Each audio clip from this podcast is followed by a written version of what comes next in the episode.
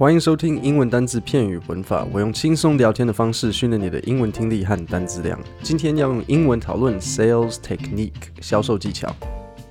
还记得我之前告诉你们说，学英文的好处其实是在吸收知识嘛？那今天我就要分享这一部影片。那我觉得他讲的这些销售技巧都很好。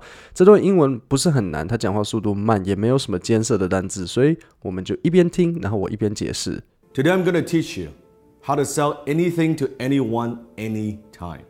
Now, when it comes to selling, when it comes to closing, there's so many techniques and so many ways. When it comes to selling, when it comes to closing, when it comes to 就是讲到某个东西的时候，提到某某个东西的时候，when it comes to cooking, I really don't know what I'm doing. 那我来解释一下 closing。closing 你们一定知道是打烊或是 把某个东西关起来。但是 closing，如果如果你们当中有人是业务的话，你会知道 closing 是 sales 里面的一个行话，是一个专业术语。closing 的意思就是成交，所以我可以说。After months of negotiating, I finally closed the deal. 或者如果比较口语，我们也可以说 John is a closer. He makes 80% of the sales for the company. I just closed the doors. The very first secret is this how do you turn something that's a commodity? How do you sell a product? How do you sell a service in such a noisy marketplace? 再来，commodity，commodity 就是产品，c o m m o d i t y。那这句我要特别讲，如果你没有听清楚的话，我再讲一次。How do you sell a product in such a noisy marketplace？这就来了，什么是 noisy marketplace？你知道 marketplace 就是市场啊，对不对？那 noisy 你也知道就是嘈杂，所以 noisy marketplace，他在讲什么？你可能会说啊，哪一个市场不 noisy？太太。 太太，这只鸡几价个八倍倍不？是这种是相对于比较安静的 market 吗？不是，其实这种时候你就要借由上下文来判断。那意思在这边吵杂的 marketplace 就指说竞争对手很多，很抢手，可能广告也打很多，很多人在抢的某一个某一个市场。比如说像呃，哦，英文教学啊，很多人都在教，所以英文教学是一个很 noisy 的 marketplace。好了，可能没有到最 noisy，嗯。服饰店、餐饮业、咖啡店，这个所有人都在做，这个就是非常非常 noisy 的 marketplace。那什么不 noisy 呢？嗯，可能飞机吧，没没什么人在做。我们继续往下听。Number one, understand this: people don't buy because of logic. People buy because of emotion, and they justify it with logic. OK，第一个重点，第一个 sales technique 出来了，有没有听到？People buy with emotion and justify with logic. Justify 这个字知道吗？来自 justice 正义，所以加了 i f y if y 这个结尾，就是使它某一件，使它使它变动词，使它变怎样怎样。所以使正义是什么意思？就是合理化。So people buy with emotion and justify with logic。你们可以思考看看，自己是不是也是这样子？Do you buy things out of emotion and justify with logic? I want you to think of something that you want to buy in your life. It could be a car, it could be a house, it could be anything. Just I want you to picture that. So think about when you're selling something to somebody. Are you just talking about features and benefits? What this thing would do for you? Or are you pushing those emotional hot buttons? Okay, features and benefits. Features 就是特色。那 Apple 如果他们出新手机嘛，我们可能就可以说 New features of the iPhone include three cameras。然后这时候大家觉得 Oh my God, Oh my God, three cameras。然后这时候 Samsung 就会在旁边 What the What the 这个 feature 我们早就有了。Apple 通常就是出 Samsung 或是 Android。 已经做过的事情。好，再来 emotional hot button。emotional 你们知道就是情绪，那 hot buttons 呢，就是一个会让人很有反应的事情，所以还是一个 hot button，就是这按钮按下去，然后就会马上有反应。比如说像什么是对一般人来讲是 hot buttons，哎，像政治啊，政治就是一个 hot button issue。嗯，不过最近倒是有一个政治事件，我我觉得它不太是一个 hot button issue，那应该。就是韩国语，这应该是近代台湾政治唯一不是哈本的，因为大家都不喜欢他。其实我有怀疑过韩国语是不是只是被大家误会，因为他台湾人，你有没有发现大家都团结起来？平时大家就是爱吵架，居然第一次有了一致的敌人。那我觉得韩国瑜可能就是像《火影忍者》里面的宇智波鼬，他让佐助以为自己杀害宇智波的家族啊，然后假装要偷佐助的写轮眼，最后的目的只是为了让佐助变强大，然后演来演去就是哥哥的爱。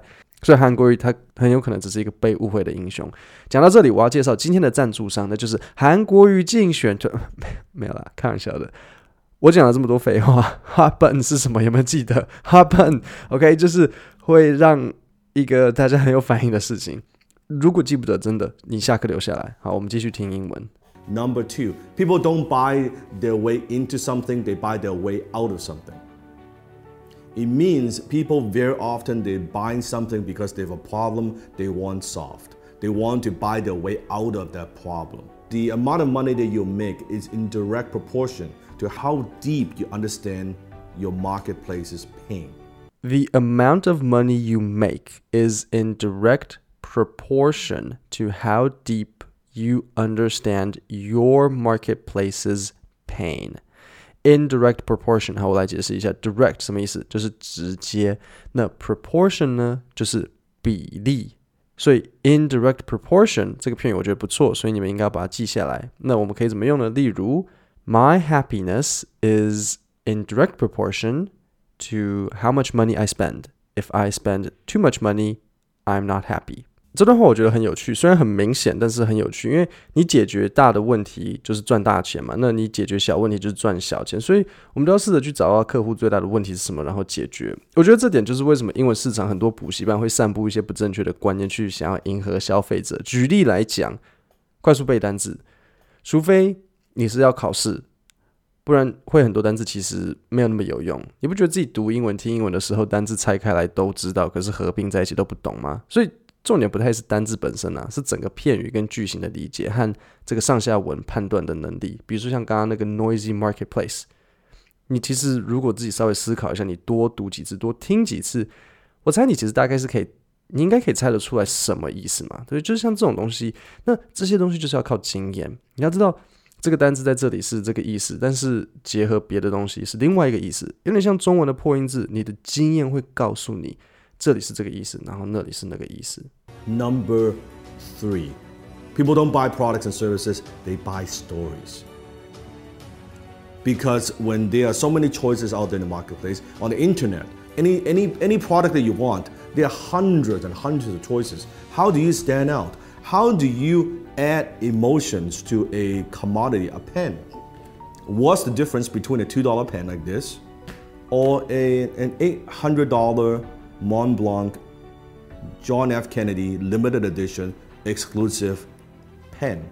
好，再来这一段，我其实很认同，消费者都喜欢一个故事。大家想要觉得，当我拿着这个产品，我会想到某个东西。拿着一罐可乐啊，你可能想到沙滩、海边。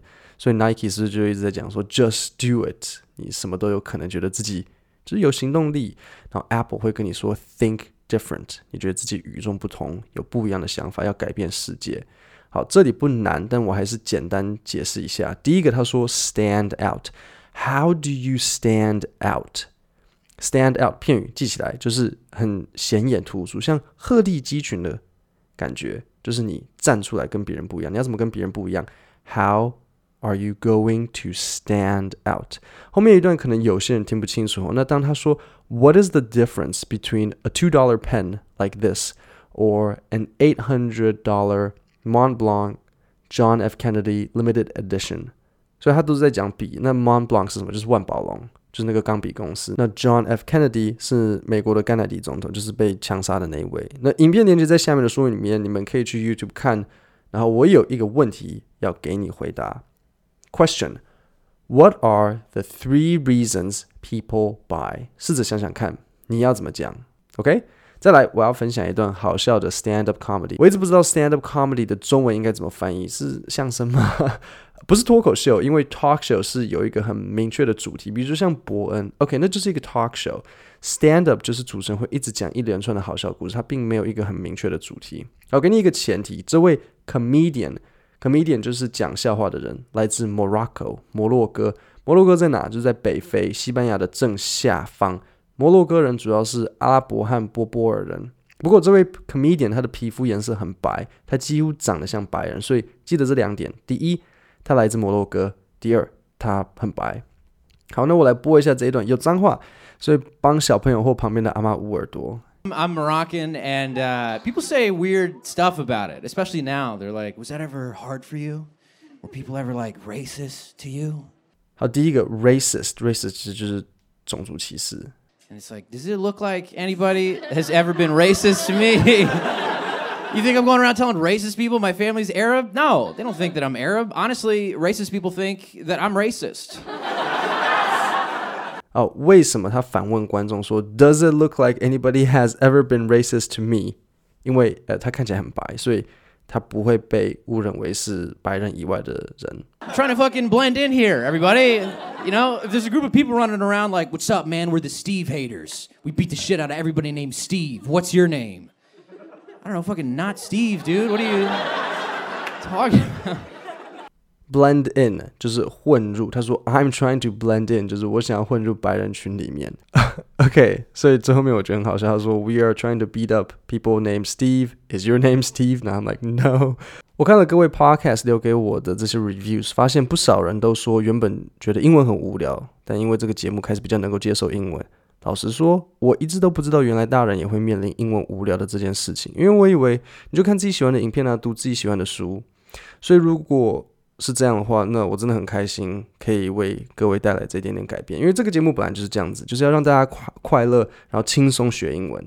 今天的节目就到这里，任何想要告诉我的话，欢迎在下面留言，我都会去看。谢谢大家。